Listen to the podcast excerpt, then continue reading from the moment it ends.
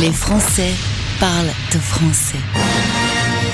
L'artiste du jour en direct sur Stéréochic. L'artiste du jour. On a beau parler aux 3 millions de Français autour de la planète, quand notre invité habite à quelques kilomètres du studio, on a toujours ce petit côté. Et ouais, on est de la même région. Bonjour et bienvenue Olympe. Bonjour. Alors on est on est de la même région euh, maintenant puisque la région euh, Nord Pas-de-Calais et, Picardie a fusionné euh, depuis que ça s'appelle les Hauts-de-France. Avant tu étais Exactement. dans une autre région, tu es natif d'Amiens. Amiens, exactement, et dans la Somme. Alors j'ai lu un petit peu des infos sur toi, j'ai deux trois questions à te poser avant qu'on écoute ton nouveau single qui est notre pépite du jour qu'on écoute donc une fois par heure. J'espère que les auditeurs aiment bien ce morceau. J'espère aussi, parce que sinon ils vont péter un câble. hein. Alors j'ai lu que tu étais un enfant timide, et un enfant complexé et que la musique a été un exutoire pour toi, vrai ou faux?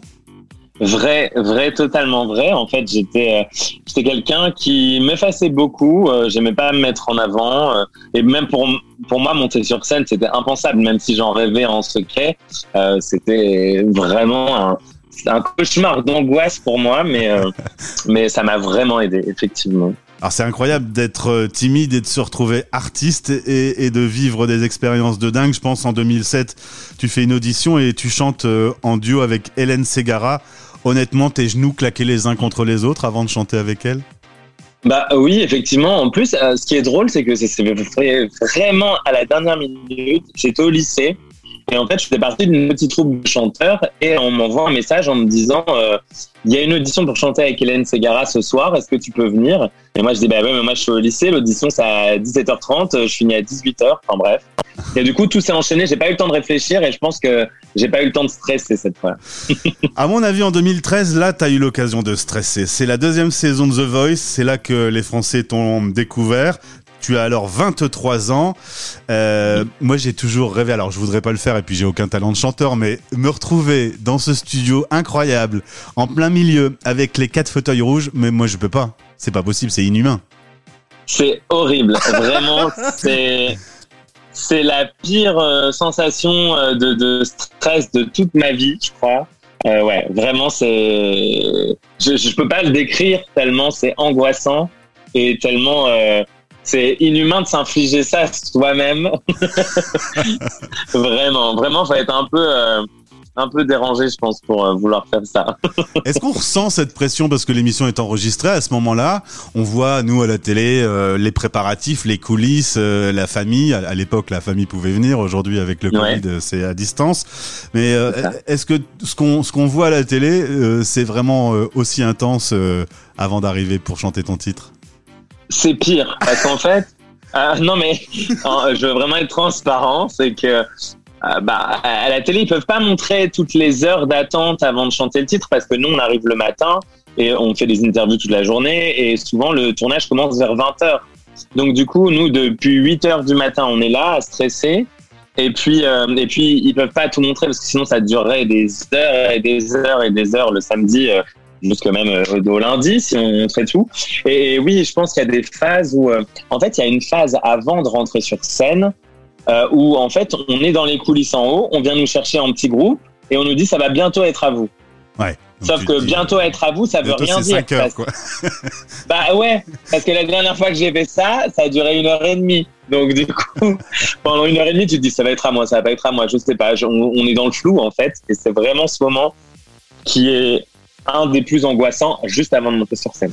Alors là, tu sors euh, un nouveau titre, il est sorti cette semaine, on va l'écouter dans quelques minutes. Mais tu vas retourner également, revivre cette sensation euh, du fauteuil rouge, puisque le 11 septembre, euh, le 11 septembre, ils ont choisi la date entre nous, hein. Ouais, Drôle. Le 11 septembre, tu retournes sur le plateau. The Voice fait une édition spéciale à l'occasion des 10 ans et tu t'y recolles. Oui. Euh, ce sera le euh, The Ouais. Voice All Star. Content de retrouver euh, le studio? Très content. Alors en fait, on a tourné euh, au mois de novembre l'année dernière, donc euh, c'est déjà enregistré.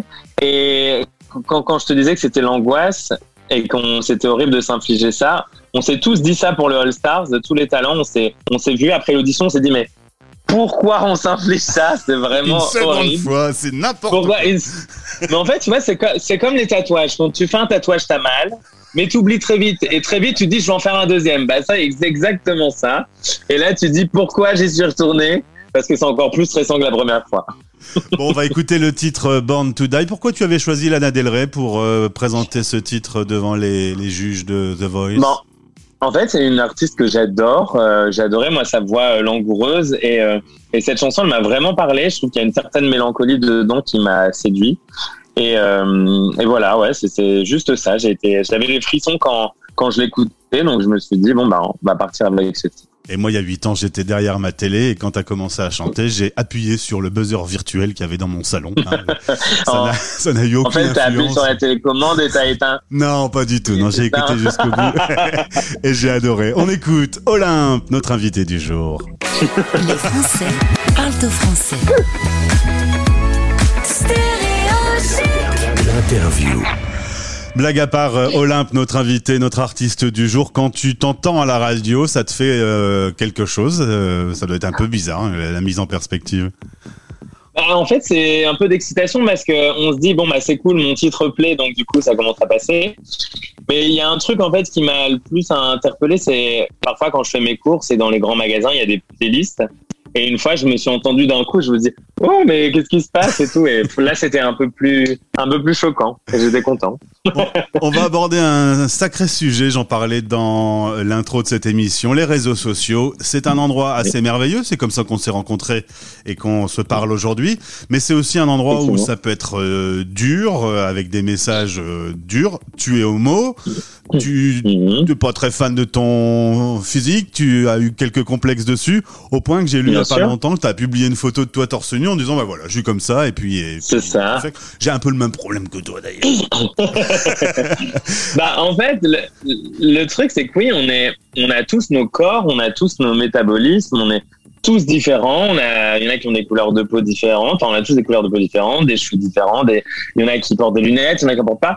Et en fait, on est dans une société où, avec les réseaux sociaux, les gens se permettent de critiquer tout et n'importe quoi, même des choses qui sont pas critiquables. Enfin, je veux dire, d'où, euh, je sais pas, enfin, vraiment, les gens sont, il y a des haineux partout et, et, et le souci, c'est que ben, ça, ça touche quand même parce que tu peux avoir 150 000 messages de, de gens euh, qui t'adorent et qui disent c'est super ce que tu fais. Si on a un mauvais entre deux, tu retiens que le mauvais. Et du coup, bah, ça a double tranchant parce que comme tu dis, il y a des belles rencontres. Nous, on s'est rencontrés. Euh, et j'ai même rencontré des amis et j'ai même rencontré euh, mon mari Julien sur Instagram en 2013. Mais il y a des côtés vraiment plus négatifs et, et c'est pas toujours facile à gérer. On a ce point commun de s'être mariés tous les deux avec un homme. Euh, toi, c'était en Oui. 2016, mais c'était un tout petit peu après. Euh, se marier aujourd'hui, euh, bah voilà, en respectant cette loi qui a, qui a été dure à passer quand même. Ouais. C'est un geste militant un peu quand même ou, ou tu l'as pas pris comme Oh. ça? Moi, je l'ai pris comme un, un geste de, de, de, de liberté d'égalité avec les autres parce que, euh, voilà, enfin, quand on sait qu'il y a encore quelques quelques dizaines d'années, euh, l'homosexualité était euh, était punie par la loi et quand on sait encore qu'il y a des pays dans lesquels euh, être homosexuel ben engendre parfois la mort, la prison, etc. Euh, bah oui, c'était un geste fort de, se dire euh, voilà, moi j'ai un homme et je vois pourquoi je devrais me cacher, je vois pas pourquoi je devrais faire autrement que les autres et je vois pas pourquoi mes droits ne devraient pas être les mêmes. Donc oui, c'est un geste militant effectivement et j'avais même écrit en 2016 une chanson qui s'appelle Aimer n'est pas un crime, euh, justement qui parle de l'homosexualité. Et euh, oui, c'est moi j'étais enfin on est déjà dans un dans un monde compliqué, enfin voilà, on, la vie est compliquée donc pourquoi cela compliquer encore plus? Euh, Laissons chacun et chacune vivre comme, comme ils l'entendent, enfin voilà.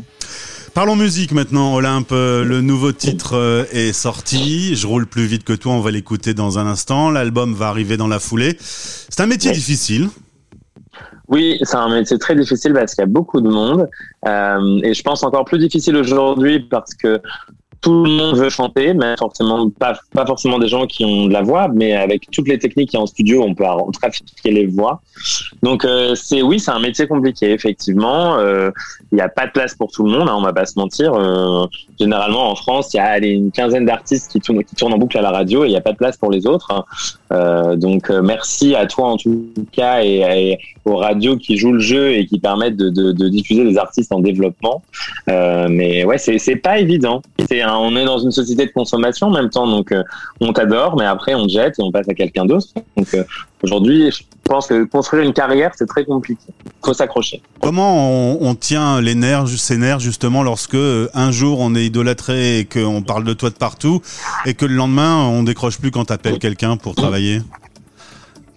Faut le digérer. En ouais. fait, c'est ce que c'est ce que je dis souvent, c'est que quand j'ai fait The Voice, en fait, moi j'avais 23 ans, comme tu le disais, donc j'étais assez jeune, et puis euh, j'étais pas du tout du milieu de la musique, donc tout s'enchaînait comme ça. J'ai vécu plein de choses dingues, et il y a un moment où j'ai eu besoin de faire le point et de me dire, bah, t'as vécu tout ça, etc. Et puis c'est à ce moment-là que ben, ça a commencé à baisser parce que bah, quelques années après The Voice, bah, il y a plein d'autres saisons, donc on passe à, à d'autres personnes. Ouais, ouais. Donc j'ai quand même des gens qui me suivent et qui, qui voilà, qui, qui viennent à mes concerts depuis 2013. Mais effectivement, parfois c'est dur et on se dit bah, qu'est-ce qu'il faut que je fasse pour euh, pour revenir dans la lumière. Et puis, et puis parfois, c'est pas toujours juste. Je parle pas que pour moi, mais pour plein d'autres artistes. Je connais plein d'artistes qui galèrent, pourtant qui ont de très bonnes chansons. Mais le problème, c'est que si les médias euh, n'aident pas ces artistes-là, bah, c'est très compliqué, quoi. Et puis, à un moment, je pense que tu baisses les bras et tu te dis, ben, c'est pas fait pour moi, ce métier.